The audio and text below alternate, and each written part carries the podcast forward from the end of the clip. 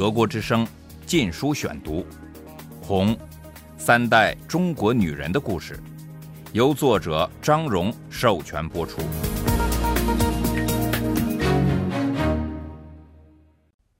第十九章：欲加之罪，何患无辞？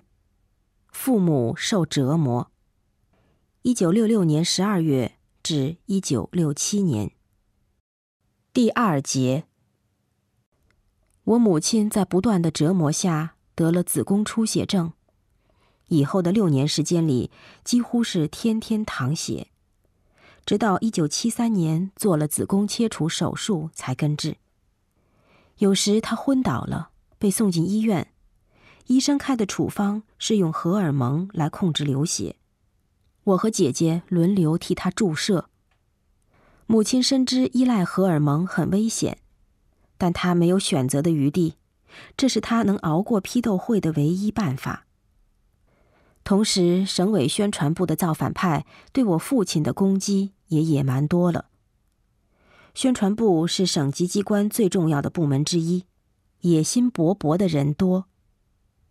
以前共产党的驯服工具，现在变成了激进的造反派，属于八二六，由姚女士领导。一天，他们和一些年轻的红卫兵闯入我家，直奔我父亲的书房。他们指着书架，大骂我父亲顽固不化，竟然还收藏着这么多的反动书籍。早些时候，当十几岁的红卫兵掀起烧书狂潮时，许多人出于害怕，都把自己的藏书付之一炬。但我父亲没有这么做，在这个节骨眼儿。他为了保住藏书，就直指成套的马列主义精装书。但姚女士吼道：“不要想愚弄我们红卫兵，看你藏了多少毒草！”她抓起几本中国古典线装书挥舞着。什么？我们红卫兵？我父亲反唇相讥：“你够当红卫兵的妈了，你也该懂点道理。”姚女士跳上前，狠狠抽了我父亲一记耳光，人群跟着愤慨的咆哮，当然也有几个人闪在一边，想忍住笑。随后，他们从书架上扒下书来，胡乱塞进预先准备好的大麻袋里。拖着装满书的麻袋下楼时，他们对我父亲说：“这些书将在第二天的批斗会后烧掉。”他们勒令他观看整个烧书过程。以接受教育，同时他们要他必须自行烧掉没拿走的书。我下午回家时，看见父亲站在厨房的一个大水泥槽前，槽里燃烧着熊熊的火，他正把藏书一本本扔进火里。我有生以来第一次见到他落泪，他的哭声好像不能痛痛快快的放出来。不时在狂烈的抽泣声中，他用力跺脚，以头撞墙。又惊又怕的我，好一阵子不敢说一句话来安慰他。最后，我伸出胳膊从后面搂住他，但仍不知该说什么才好。他也一言不发。我父亲把他所有的积蓄都花在买书上，书等于是他的命。水泥槽里的火慢慢熄灭了，我看得出他的脑子也发生了变化。父亲无数次在批斗会上挨斗，姚女士和他的造反派每次都从其他地方请来战友以壮声势。批斗会的开场白总是千篇一律的呼口号：“祝我们伟大的领袖！”伟大的导师，伟大的统帅，伟大的舵手毛主席，万寿无疆，万寿无疆，万寿无疆。这时，每个人都举起小红书，边喊边从胸前向空中画弧形。我父亲拒绝这样做，他说：“万寿无疆是对封建帝王喊的，不适合毛主席，一位共产党员。”结果招来的是歇斯底里的狂叫和一顿毒打。在一次大会上，造反派命令所有挨斗的人跪在一幅毛泽东大画像前磕头，别的人都服从了，我父亲却拒绝了。他说：“下跪和磕头是封建礼节，共产党不搞这一套。”台下一阵大喊大叫，台上的造反派则狠狠地踢他的腿，狠命往下扯他的头发，要他下跪。他竭力挣扎，一边喊：“老子就是不下跪，就是不磕头。”造反派更被激怒了，要他低头认罪。父亲回答说。我不低头，也没有犯罪。几个壮汉强压下他的头，但一松手，他便昂起头来，挑战似的盯着台下。造反派又一拥而上，拽他的头发，按他的脖子。我父亲于是和他们扭到一起，台下闹成一团，骂他反对文化大革命。我父亲愤怒地说。这算什么文化大革命？哪有半点文化在里面？简直是武化大革命！打他的人喊道：“你好大胆，竟敢反对文化大革命！文化大革命是毛主席发动的。”父亲提高了嗓门我就是要反对，毛主席发动的，我也要反对。”全场一下子鸦雀无声。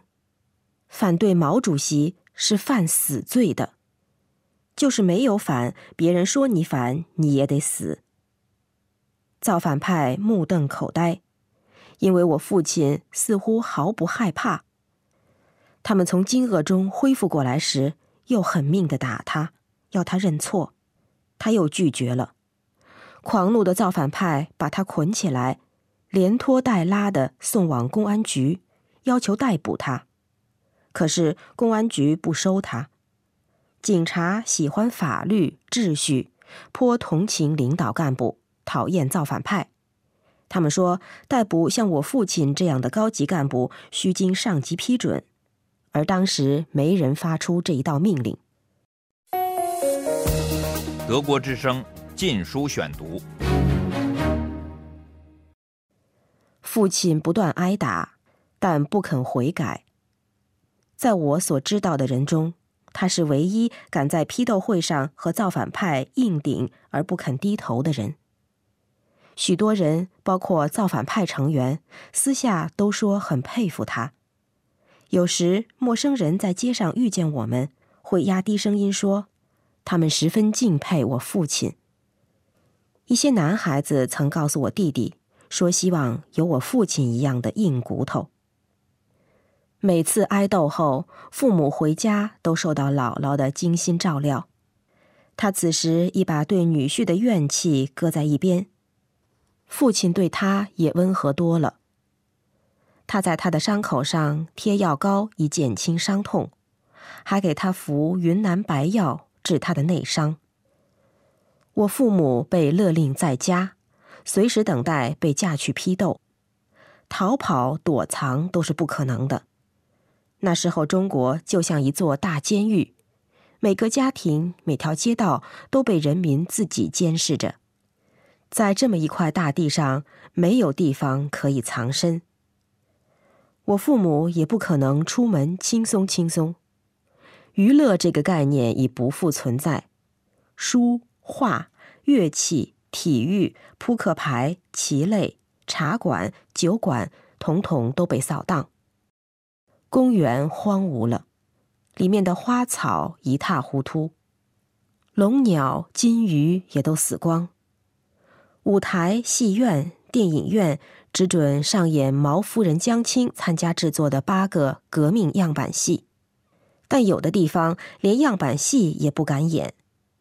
一位导演被关进监狱，就是因为江青说他。把戏里面英雄人物受拷打后的妆画得太凄惨了，夸大了革命斗争的残酷性。我父母更不敢想上街散步了，街头时有游街示众的场面，到处是杀气腾腾的大字报、大标语，街上的人像行尸走肉，个个表情不是生硬就是恐惧。另外，我父母是走资派。被认出来会有被羞辱、谩骂甚至殴打的危险。当时恐怖到什么地步呢？没有人敢烧掉或扔掉报纸，因为张张报纸的头版都有毛的画像，版面内容都有毛语录，都得妥善保存起来。如果有人发现你烧毁或撕掉的话，就大难临头了。保存这么多的报纸也是个大问题。伟大领袖的面孔可能被老鼠咬，也可能腐烂，两者都会被说成是有意侮辱毛泽东，都是杀头之罪。成都第一次大规模的派系战斗，就是因为这种事触发的。一次开大会时。有些红卫兵不小心用有毛泽东像的旧报纸垫在屁股下坐，另一派就指责他们亵渎伟大领袖。我母亲的一个朋友在写大标语时，把衷心热爱毛主席的“忠”字写得有点像“哀”字，结果受到残酷的折磨而自杀。一九六七年二月的一天，在恐怖气氛最浓时。我父母曾做过一次长谈。当时母亲坐在床边，父亲则坐在一张藤椅上，两人面对面。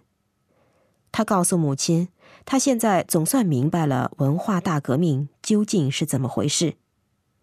这不是真的要搞大民主，让一般群众说话，也不是打倒干部的娇气，取消他们的特权。文革是用血腥的手段来扩增毛泽东个人的权利。我父亲说这番话时说得很慢，字字斟酌。我母亲问：“毛主席不是很宽宏大量吗？他都能容纳得下溥仪，为何要把那些与他一起出生入死、打下江山的战友置之死地呢？为什么他对这些人就如此狠心呢？”父亲很激动，但却平静地说：“溥仪吗？他是个罪人，早已被老百姓唾弃了。留下他，他能复辟吗？但是，他停住了，意味深长地看着母亲。母亲理解他的意思：毛泽东不可能忍受任何潜在的挑战。不过，他仍不解地问。”为什么让我们这些下面的人受大罪呢？为什么要害这么多无辜的人呢？又为什么要造成这么大的混乱呢？父亲说：“可能毛主席觉得他不把整个世界翻个底朝天，就达不到目的。他办事从来就喜欢彻底，而且他不是说过吗？搞革命就是要有牺牲，就是要付出代价。”父亲沉默了一会儿，又说：“这不能叫革命，跟马克思主义一点边儿也沾不上。他为了个人权利，让国家和人民受到这么大的灾难，肯定是错的，简直就是犯罪。”母亲一阵揪心，感觉到大难临头了。她的丈夫既然这么说，一定会有所行动。果然，他说。我要写信给毛主席。母亲头一下垂到手里，叫出声来：“有什么用呢？毛主席能听你的话？你这不是明明白白以卵击石，自取灭亡吗？你这次别指望我去北京帮你送信了。”父亲弯下身来闻闻他，说：“我没有要你去送信，我用邮寄。”他双手捧起他的头，望着他的眼睛，无可奈何地说：“除此之外，我有什么办法？还有哪条路好走呢？我一定要说话。我想总会有点用，至少我问心无愧。你的心就这么重要？”母亲说：“比孩子还重要？你要他们当黑五类、狗崽子吗？”一段沉默后，父亲才犹犹豫豫地说：“那么你就和我离婚吧，带大孩子。”他不再往下说了。这时，我母亲揣测到，他可能还没有打定主意写信。他很清楚后果实在太严重了。德国之声，禁书选读》，红，三代中国女人的故事，由作者张荣授权播出。